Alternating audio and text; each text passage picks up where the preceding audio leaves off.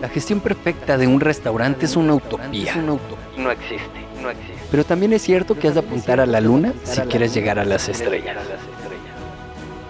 Bienvenidos a Restaurante 10X, el podcast donde desarrollamos una visión total, global, 360, para lograr el éxito en tu restaurante. Y para ello contamos con más de 10 expertos del sector que van a traernos en cada uno de los episodios sus mejores herramientas, estrategias de marketing, gestión y servicio.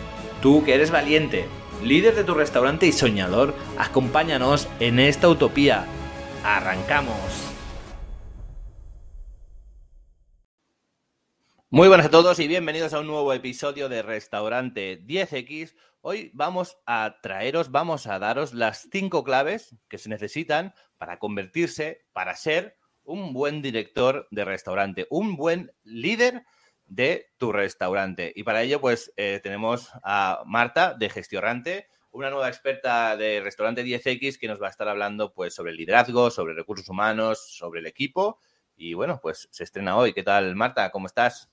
Hola, John. Pues nada, encantada de poder formar parte de este grupo de expertos de Restaurante 10X y bueno, pues aportar sobre un tema que yo creo que al final también marca mucho la diferencia en, los negocios y es el, un buen líder y una persona que lo gestione adecuadamente. Así es que bueno, hoy vamos a dar las claves para que precisamente los eh, gerentes y administradores de restaurantes se conviertan en líderes y dejen de ser autoempleados eh, para, para, convertirse realmente en estos directores de élite, ¿no? empresarios. Estoy, totalmente de acuerdo con, esto que nos planteas. Cuéntanos, ¿cuáles son estas claves que necesitamos saber y, aplicar?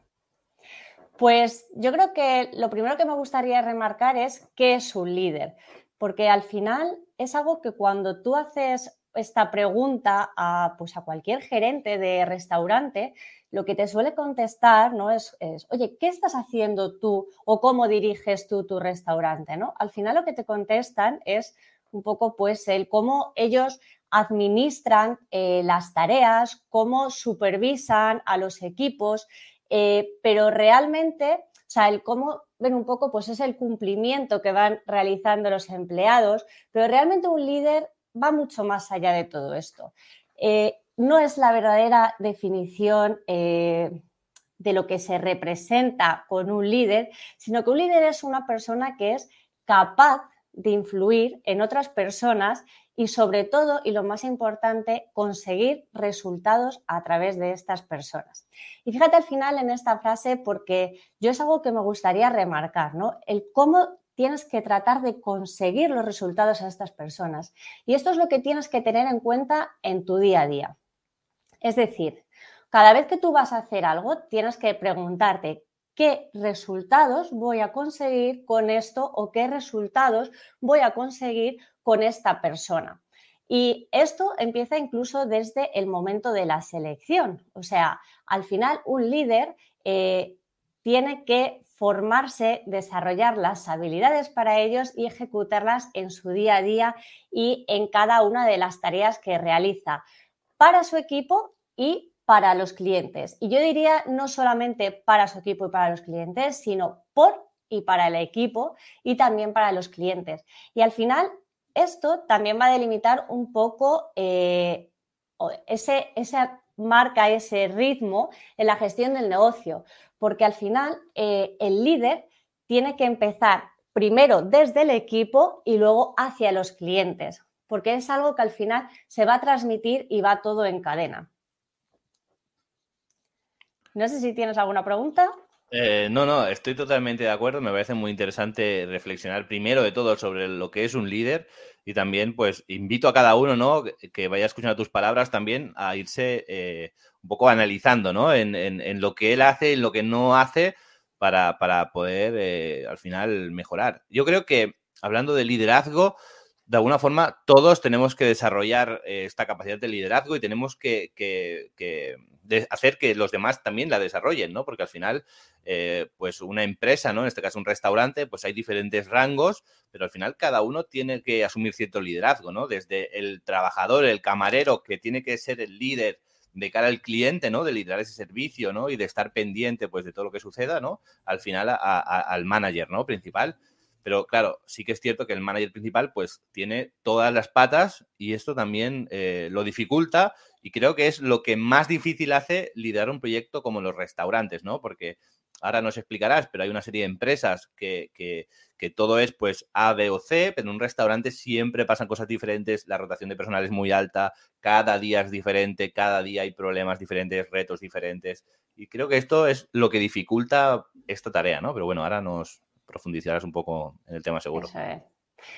Sí, además yo creo que aquí la persona que lidera sí que debe de tener en cuenta eh, dos valores principales eh, que debe de tratar de influir y de generar en las personas, que es la confianza y el respeto. Y bajo esta premisa vamos a ver cómo realmente se tiene que convertir en un líder, porque al final lo que nosotros vamos a transmitir a nuestros, a nuestros empleados van a ser lo que ellos transmitan a los clientes. Es decir, si nosotros, por ejemplo, sabemos escuchar a nuestros empleados, nos comunicamos con ellos, nos interesamos por ellos, ellos al final se van a sentir en confianza para poder realizar cualquier cosa, poder hacer eh, cualquier cosa y también comprometidos y motivados para llevarla a la acción.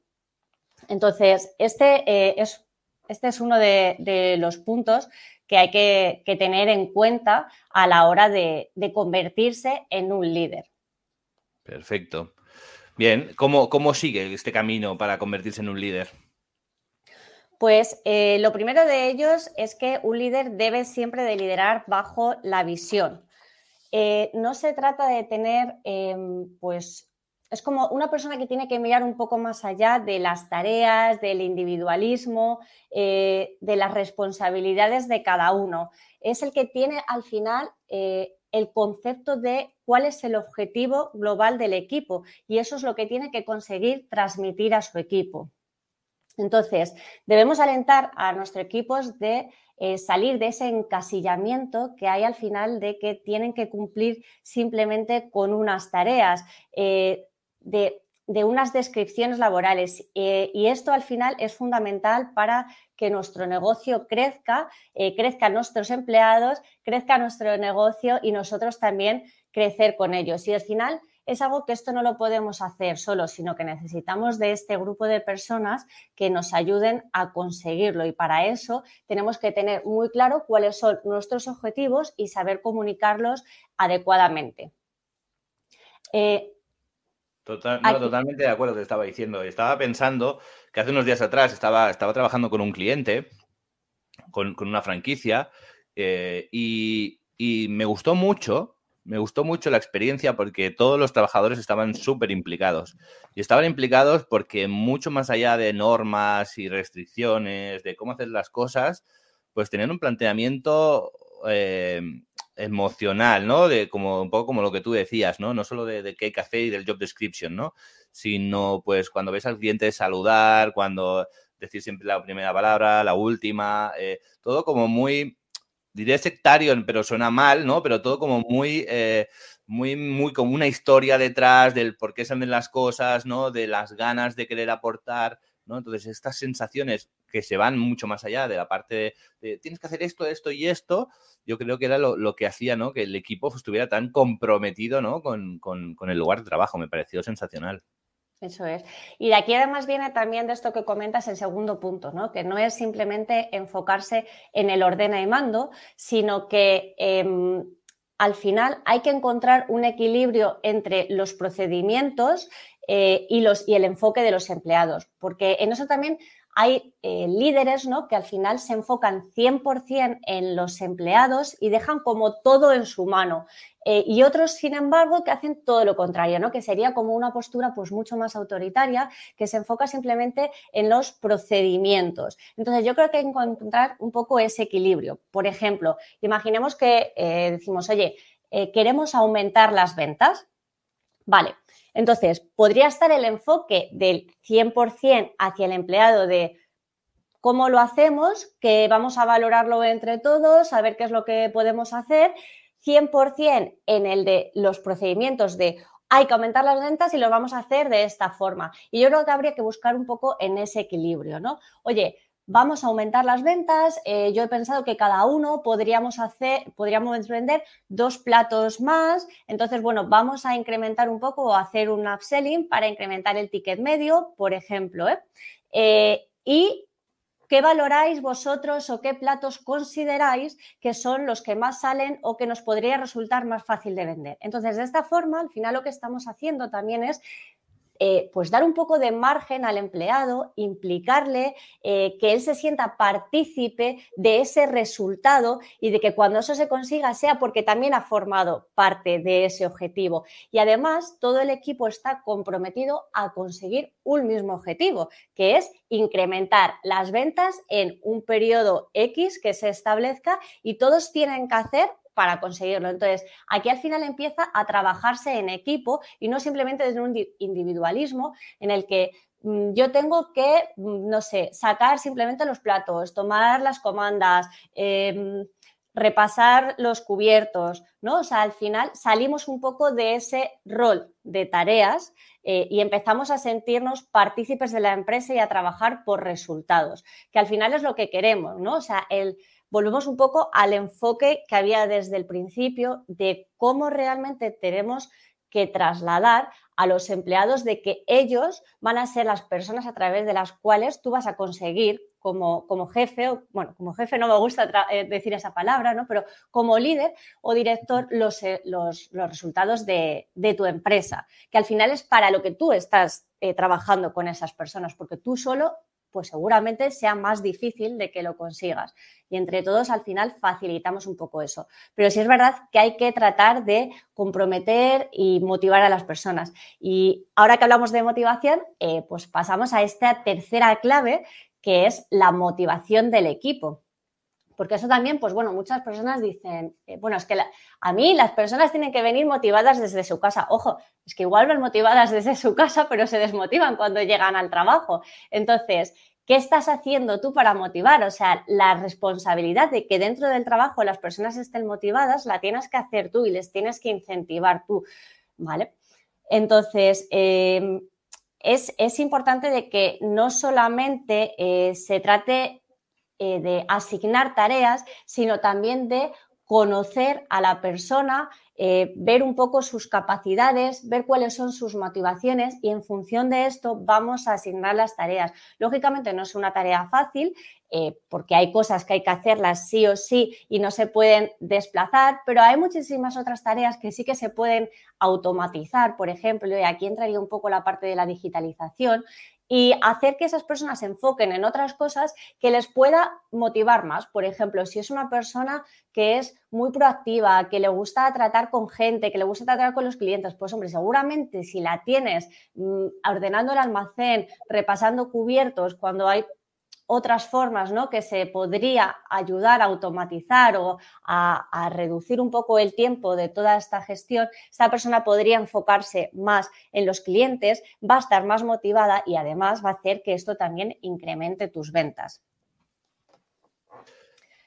Claro, acorde con todo esto que estamos hablando y, también en base a lo que hablábamos en el punto anterior, eh, se me ocurre una, pregunta que, no sé si a alguien más se le, ha pasado la cabeza, pero cuando hablamos de liderazgo, ¿no? Y de lo que hablabas tú ahora de la motivación y que no se motiva aquí y, todo esto, eh, ¿el líder debe dar ejemplo? Es decir, ¿el líder debe demostrar que es el que más trabaja para que el otro también trabaje?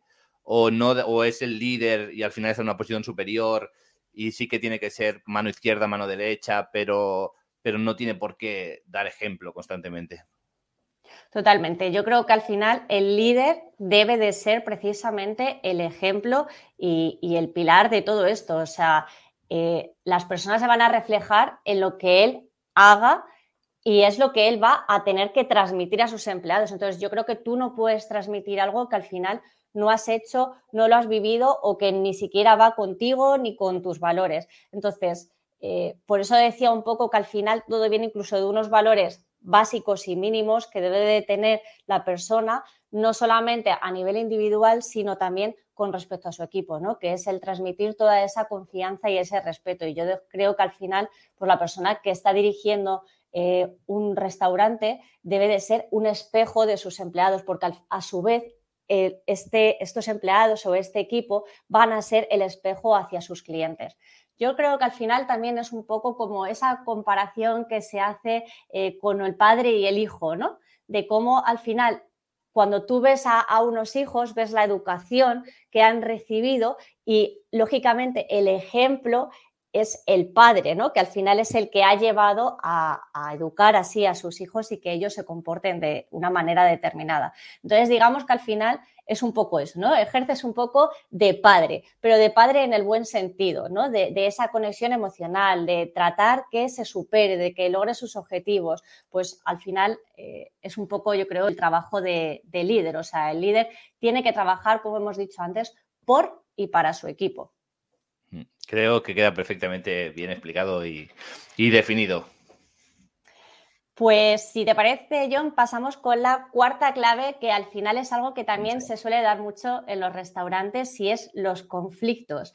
Eh, los conflictos que se puedan dar, o bien en el equipo, eh, o bien con los clientes, ¿no? Y el cómo muchas veces pues, eh, pues como hablábamos antes, ¿no? Depende un poco de ese liderazgo eh, que tengamos, bien enfocado más a los empleados, de dejar absolutamente toda la responsabilidad y que todo caiga sobre ellos, o bien eh, en la parte, por ejemplo, de que esté mucho más en, en, procedimientos, ¿no? Y sea él el que haga absolutamente todo, o sea, una persona que se implique absolutamente en todo. Eh, de cómo hay que llegar un poco también a ese equilibrio de los conflictos, porque al final, cuando se genera un conflicto, o sea, los conflictos es algo que se va a dar en todos los equipos y que no lo podemos evitar y que al final no es nada malo. O sea, es algo que tiene que pasar. Y al final, si pasa, también nos está dando, eh, pues, una visión de por qué realmente está pasando esto. Y esto es lo que tenemos que analizar. Es decir, no podemos pasar la pelota a nuestro equipo y decir, mira, ya son personas mayorcitas, esto lo tienen que resolver entre ellos, sino que tenemos que verlo un poco desde esa pregunta inicial que hemos hecho de cuál es el resultado al final de todo esto, ¿no? O sea, ¿por qué está pasando esto? ¿Por qué esta persona está actuando así? Porque incluso, digo esta persona porque muchas veces incluso viene siempre provocado por la misma persona. Entonces, ¿por qué esta persona está actuando así? Porque al final las personas no, no viven enfadadas, ni, la naturaleza de una persona es estar enfadada. Entonces, eh, normalmente cuando las personas se enfadan es un poco como los niños, ¿no? Que es un poco el ejemplo que, que veníamos diciendo de padre e hijo. Se enfadan porque quieren llamar la atención. Entonces, ¿por qué esta persona está llamando la atención? Al final está reclamando algo de ti, lo que sea bien sea que no le guste eh, el tipo de trabajo, o bien sea que está chocando con algo o no tiene claro, por ejemplo, a quién tiene eh, que dirigirse a la hora de, pues, de, decir lo que sea, ¿no? O sea, quién es el responsable de, esa tarea. Entonces, al final, a lo mejor se frustra, se enfada y lo paga pues con el primero que pasa, ¿no? Que al final es eh, un poco, pues, es el que paga con todos los platos rotos, ¿no? Entonces, el, líder tiene que ser el primer responsable de solucionar y de gestionar estos conflictos. Yo aquí me gustaría añadir que hay gente, hay gente que es, también es más enfadosa, ¿no? Por decirlo de alguna forma, se enfada antes o se enfada por todo o vive enfadada, ¿no? También, o sea, a veces es verdad que a veces en una situación normal, pues uno tiene buenos días, malos días, ¿no? Se enfada, está más contento, tal, y, puede acarrear pues, eh, comportamientos, ¿no? Pero luego hay gente que está siempre enfadada, que siempre está frustrada, también por otros temas, ¿no? También porque quizás no está a gusto con el sueldo, con el horario, con lo que sea, con la familia. Y entonces tampoco hay que darlos por perdidos y hay que estar pendiente de esta persona, intentar revertir esta situación. Pero yo, eh, igual aquí me salgo completamente del guion, pero a veces me gustaría también lanzar un mensaje al final a los líderes. ¿eh? Si, si, ves qué tal, tú me contradices luego y me lo luchas. ¿eh? Pero eh, de alguna forma debemos ser felices también como líderes. Entonces, tenemos que la responsabilidad de escuchar, tenemos la responsabilidad siempre de buscar soluciones, de, resolver conflictos, ¿no? Que estamos hablando en este punto. Pero a veces hay imposibles, ¿sabes? A veces eh, no podemos estar, o sea, no pueden haber factores que nos estén frenando. Si hay un factor que nos está frenando, ¿no? Quizás un comportamiento de una persona en un momento determinado, debemos buscar esta solución. Pero también hay veces que está esa persona que le buscas una solución y sigue frustrada, y sigue enfadada, y le subes el sueldo y sigue frustrada, y le cambias el horario y sigue frustrada, y los compañeros tal, y no sé qué, no sé cuántos. Pues a veces hay que prescindir de esta persona o hay que recolocarla en otro sitio o hay que tomar otra serie de decisiones, ¿no? Muchas veces también como líderes intentamos resolverlo todo, intentamos que todo sea perfecto y al final eh, todo el mundo está perfecto menos nosotros mismos que estamos todo el rato detrás intentando solucionar estos problemas que muchas veces son un poco endémicos, ¿no? Que o, los cortas o, acaba, o eres tú el que acaba mal al final, ¿no? Y necesitas un líder. Claro, a ver, eh, yo aquí creo que, lógicamente no podemos estar luchando constantemente contra una persona, eh, pero sí que tenemos que analizar el por qué realmente está pasando eso. O sea, eh, es lo que hablábamos, ¿no? No puede ser que una persona mm, viva enfuscada constantemente. O sea, no es la naturaleza al final del ser humano. A nadie le gusta estar mal y nadie se levanta por la mañana y dice, hoy voy a estar enfadada y voy a ir al trabajo y me voy a, vamos, a enfrentar a todos mis compañeros y además es que estoy hasta las narices de mi jefe, o sea, ahí ya empieza una clave, ¿no? O sea, estoy hasta las narices de mi jefe. Si estás hasta las narices de tu jefe, ¿por qué estás hasta las narices de tu jefe? ¿Qué está haciendo tu jefe que a ti te sienta mal y te hace que tú te comportes así? Entonces, al final, el comportamiento viene derivado de algo, ¿no? Y ese algo es lo que hay que tratar, pero claro, no podemos tratarlo si no nos comunicamos bien con las personas, si no las conocemos realmente. Pero yo creo que cuando tú empiezas a conocer a una persona y empiezas a tratar a esa persona y esa persona se siente escuchada, se siente valorada, es que automáticamente cambias. O sea, ya simplemente es como cuando tú vas a una tienda, por ejemplo, y entras, o bueno, en este caso vamos a hablar de restaurantes, ¿no? Cuando tú vas a un restaurante y una persona te recibe, que no te saluda ni siquiera, tú al final le das los buenos días, ¿no? O sea, yo creo que esa persona que vive así y en su mundo, cuando alguien llega educadamente, amable y empieza a hablar con ella y empieza a trabajarla como persona, quizás desde quizás en un principio te pone esa barrera, pero llega un momento en el que cuando tú sigues eh, con esa actitud positiva, esa persona empieza a cambiar porque se empieza a sentir mal de decir, ostras, es que esta persona me está hablando bien y yo que sigo hablándola mal. No, automáticamente eso empieza a cambiar, ¿no? Y esa persona se empieza a abrir. Entonces, al final un poco esta es la función del líder. O sea, aunque sea muy cansado a veces y sea muy difícil, porque tratamos con personas y cada persona es totalmente diferente, el líder tiene que trabajar para sus empleados, porque van a ser ellos los que trabajen para el negocio. ¿No? Entonces, es verdad que es difícil, pero, pero es la función que tienen que hacer. Sí, sí, sí. Y al final, al final pasa que, eh, lo has explicado muy bien, fenomenal, al final pasan estos casos que cuando un líder hace bien su trabajo y cuando eh, una dinámica cambia, por ejemplo, hay una dinámica negativa y entra un líder, ¿no? Y empieza pues a, cambiar dinámicas. Y la dinámica cambia en positivo, al final esta persona que estamos hablando, ¿no? Que puede ser un poco más compleja, ¿no? O lo que sea, eh, porque es así, o sea, hay gente que, es así, es más negativa de, serie, ¿no? O más pesimista o, lo que sea, ¿no? Entonces le hace enfadarse más por todo o, tomar las cosas de forma diferente. Muchas veces es ella la que cuando no encaja sale, ¿no? O sea, cuando todo está mal, es, todo está mal y no se identifican estas figuras un poco, estos picos. Pero cuando todo entra en una dinámica mucho más positiva, esta persona a veces es ella la que no se encuentra a gusto y ya decide marcharse porque lo que tú dices, ¿no? O sea, me están hablando bien, ¿cómo voy yo a hablar mal? Pues yo le hablo mal y él me habla mal, pues está en mi juego, pero cuando ya el juego cambia, pues al final o, estoy a gusto, ¿no? La tendencia es estar a gusto y ya está, o, me voy a un sitio donde no esté a gusto porque me gusta no estar a gusto y estar discutiéndome con la gente y estar enfadado, ¿no? Entonces al final yo creo que, eh, como tú dices, no nos debemos tampoco contagiar y debemos trabajar en esta línea que siempre pasa, ¿eh? O sea, esto de las dinámicas y siempre hay alguien, pues, que, cambia. Y luego, a mí me gusta también eh, enfocarlo, tú has dicho antes del, factor de como padre, ¿no? Padre y un hijo. Yo siempre, yo siempre lo digo que alguien tiene que ser adulto, ¿no? Y el líder tiene que ser el adulto. O sea, el adulto es, yo tengo una niña de cuatro años ahora y cuando hay una cosa mejor que no le gusta, pues llora. Entonces, yo puedo decidir castigarla, puedo decidir intentar explicárselo, puedo decidir gritarle también, puedo decidir eh, imitarla y ponerla a llorar como ella. Entonces, puedo decidir diferentes cosas, ¿no? Pero al final, yo soy el adulto y entonces tengo que tomar la decisión no la que a mí eh, personalmente más me satisfaga, ¿no? Que puede ser gritar y cabrearme y chillar, porque, porque es un niño, sino hacerle entender, ¿no? De una forma o de otra, eh, por qué está equivocado, por qué, no está equivocado. No me puedo poner a su altura, ¿no? Tengo que pensar siempre no en mí, sino en esa persona, ¿no? Para sacar al final lo, el mejor provecho, ¿no? Porque esa persona está así, pero no está valorando la situación real. Ya no compara un padre de 60 años con un hijo de 40, pero un niño de 4 años, ¿no? No está tomando en consideración según qué aspectos. Igual se lo tengo que explicar la situación. Y lo puede entender o no lo puede entender, que esto es otro tema, ¿no? Pero nuestro trabajo al final es el adulto de la relación y, mantenernos a, otro nivel, con educación, ¿no? Con, con liderazgo, ¿no? Al final.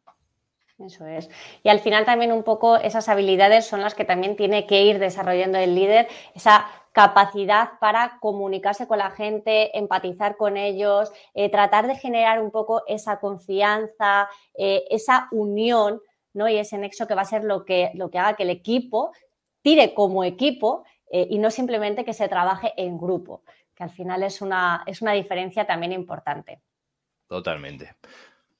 Y faltaría una clave, que es la última, pero no por ello la menos importante, que al final es el conocer también el potencial y el rendimiento de cada persona.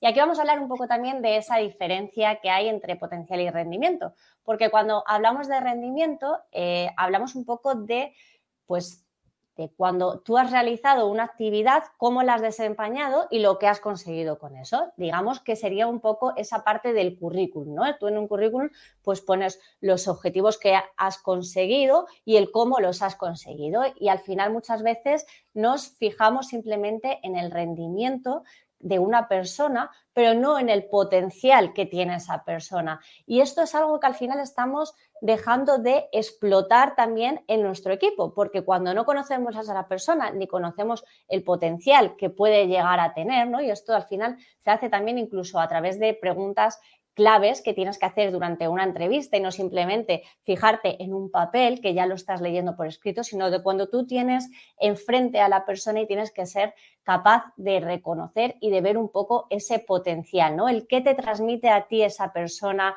si va, si va acorde con los valores de tu empresa, eh, si crees que a lo mejor no ha llevado nunca bandejas, pero es una persona que tiene mucha capacidad eh, para aprender rápido algo.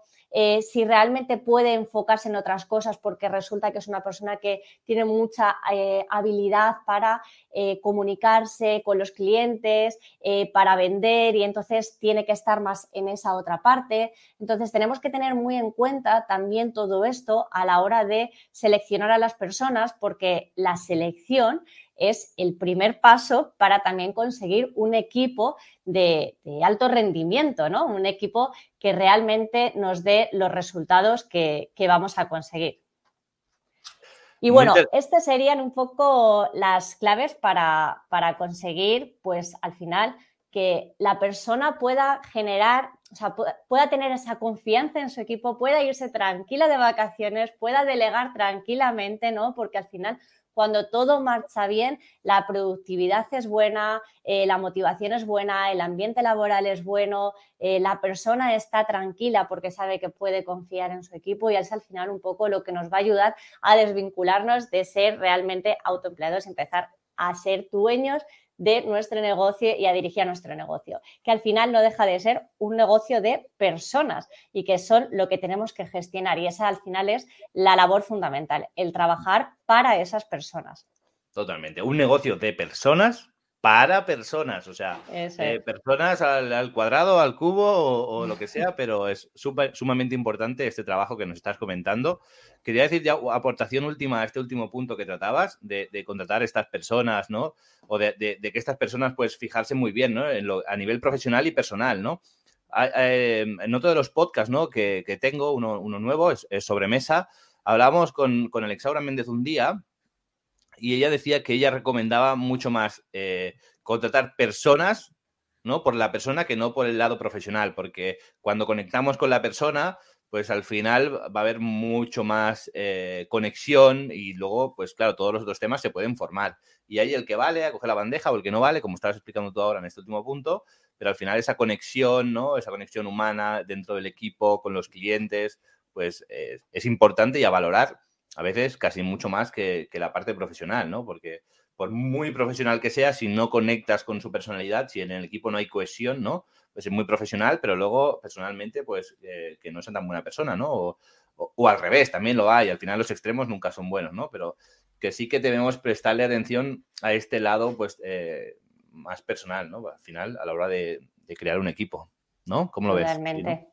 Totalmente, porque al final eh, esa conexión va a ser también lo que facilite todo ese trabajo que estamos hablando, ¿no? O sea, vas a conocer mejor a la persona, vas a ser capaz de comunicarte mejor con ella, sabes que está un poco en tu línea, en tu ambiente, eh, acorde a los valores, a la visión de tu empresa, a la forma de trabajar de tu empresa, ya, no tanto quizá a la forma de trabajar de tu empresa, sino a, a cómo gestionas tú, a cómo ves tú las cosas, ¿no? Entonces, eh, cuando conectas al final con una persona, yo creo que el trabajo es muchísimo más fácil. Eh, y yo siempre me he fijado muchísimo más en las personas y lo que me transmitían las personas a la hora de hacer una selección que en lo que realmente sabían, ¿no? O sea, eso no quiere decir que, oye, cojas a una persona que no tiene ni idea para un puesto que tiene que desempeñar, pues, por ejemplo, con muchísima responsabilidad, ¿no? O sea, algo tiene que saber. Pero sí es verdad que hay para muchas cosas que al final eh, son cosas que se pueden aprender eh, y que en poco tiempo pueden estar desarrollando esa actividad, eh, mientras que lo otro es algo que te va a costar más, ¿no? Con una persona que, oye, puede saber muchísimo, se lo tiene súper creído, tiene un ego altísimo y te va a ser mucho más difícil trabajar y tratar con ella, ¿no? Entonces yo creo que son cosas en las que hay que fijarse a la hora de, contratar a alguien. Yo siempre hablo mucho de las diferencias entre actitud y aptitud, ¿no? y de de que para mí es más importante la actitud que la actitud. Y no sé si a ti te pasará, pero bueno, también es verdad que incluso mm, esto es en un restaurante, pero yo creo que cuando nosotros como eh, consultores, asesores, formadores, entrenadores, como es mi caso, eh, trabajamos con clientes, eh, a mí me parece muy importante tener esa conexión con el cliente, ¿no? Porque hay muchas veces que es que la, persona no conecta eh, con lo que tú estás diciendo o tú no conectas con lo que está diciendo esa persona, que no significa que digáis lo mismo, pero sí que al menos esté receptiva o dispuesta a, ser ayudada, ¿no? O sea, no, podemos luchar contra alguien, por ejemplo, que no quiere ser ayudado. Entonces, para mí me parece muy importante eso que comentas. Perfecto. Quería, pedirte, quería preguntarte por una última clave extra, que esta no, estaba preparada, pero es que cómo liderar o qué clave le darías a esas personas que deben liderar y que quizás por experiencia, por, por capacidad, por oportunidad, por lo que sea, están liderando equipos que tienen una edad superior, es decir, están liderando personas mayores a su edad, ¿no? ¿Cómo se debe gestionar esto? Porque muchas veces eh, la edad siempre marca un poco el respeto, ¿no? Si te manda alguien mayor, pues le vas a escuchar y si te manda alguien más joven, vas a decir, ¿qué me estás diciendo tú que, yo no sepa, ¿no? ¿Cómo gestionar en este caso el liderazgo? ¿Hay algún tip que nos puedas dar para este tipo de personas?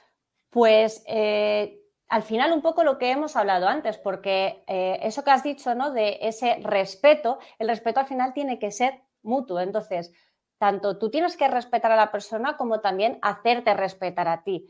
¿Vale? O sea, cuando hablamos simple de, pues no, un poco de ese enfoque de, oye, no 100% en los empleados, ni tampoco 100% en los procedimientos y las cosas. Pues en este caso es un poco igual, ¿no? No 100% a, oye, es que es todo alabar a los empleados. No, es que no se trata de alabar a los empleados, se trata también de que, vamos a ver, o sea, aquí hay una persona que tiene que dirigir y controlar todo, solo que los resultados ¿no? que vamos a ir obteniendo lo vamos a conseguir entre todos y yo voy a ser la persona que me encargue de que eso pase. Entonces, tú tienes que ser el partícipe de todo ello. Entonces, al final, esos, esos valores de respeto y confianza son los que tienes que trabajar independientemente de la edad que se tenga. O sea, si tú te haces valer, la otra persona va a confiar en ti y va a ver que da igual la edad que tengas, porque al final tú tienes unos conocimientos y sabes de lo que estás hablando, ¿no? O y se aprenderán ambos, porque él aprenderá de esa persona con respecto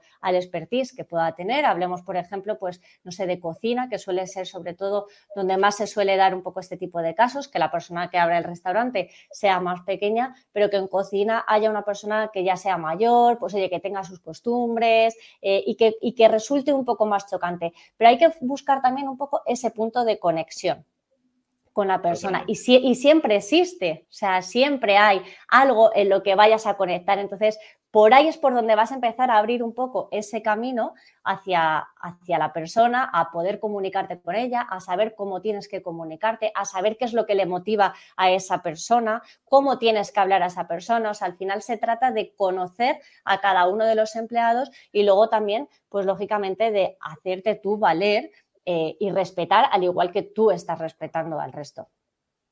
Totalmente de acuerdo. Bueno, ha sido un placer tenerte por aquí en el, podcast, una crack como, como tú. Seguro que, te vemos más veces, al menos por mi parte eso espero. La gente que quiera saber más de ti, que quiera informarse, que quiera capacitar su equipo, capacitarse él mismo en base al liderazgo, ¿dónde pueden encontrarte, Marta? ¿Dónde pueden saber de ti? Pues me pueden encontrar en Instagram, eh, en arroba gestiorante, es, el nombre sobre el que me pueden encontrar y ahí pues pueden encontrar eh, enlaces a valoraciones que hago iniciales eh, gratuitas, eh, información sobre el próximo curso que va a ser además sobre gestión de recursos humanos y liderazgo. Eh, y bueno, contenido gratuito que tienen a disposición. Cualquier consulta que puedan hacerme, pueden escribirme un privado, en comentarios, contesto a todo. Estoy detrás de, ese perfil. Y, bueno, pues nada, para, para lo que necesiten, cualquier duda que tengan, pues pueden encontrarme ahí. Perfecto. Recordarles también que desde Restaurante 10X tienen la opción en restaurante10x.com barra comunidad.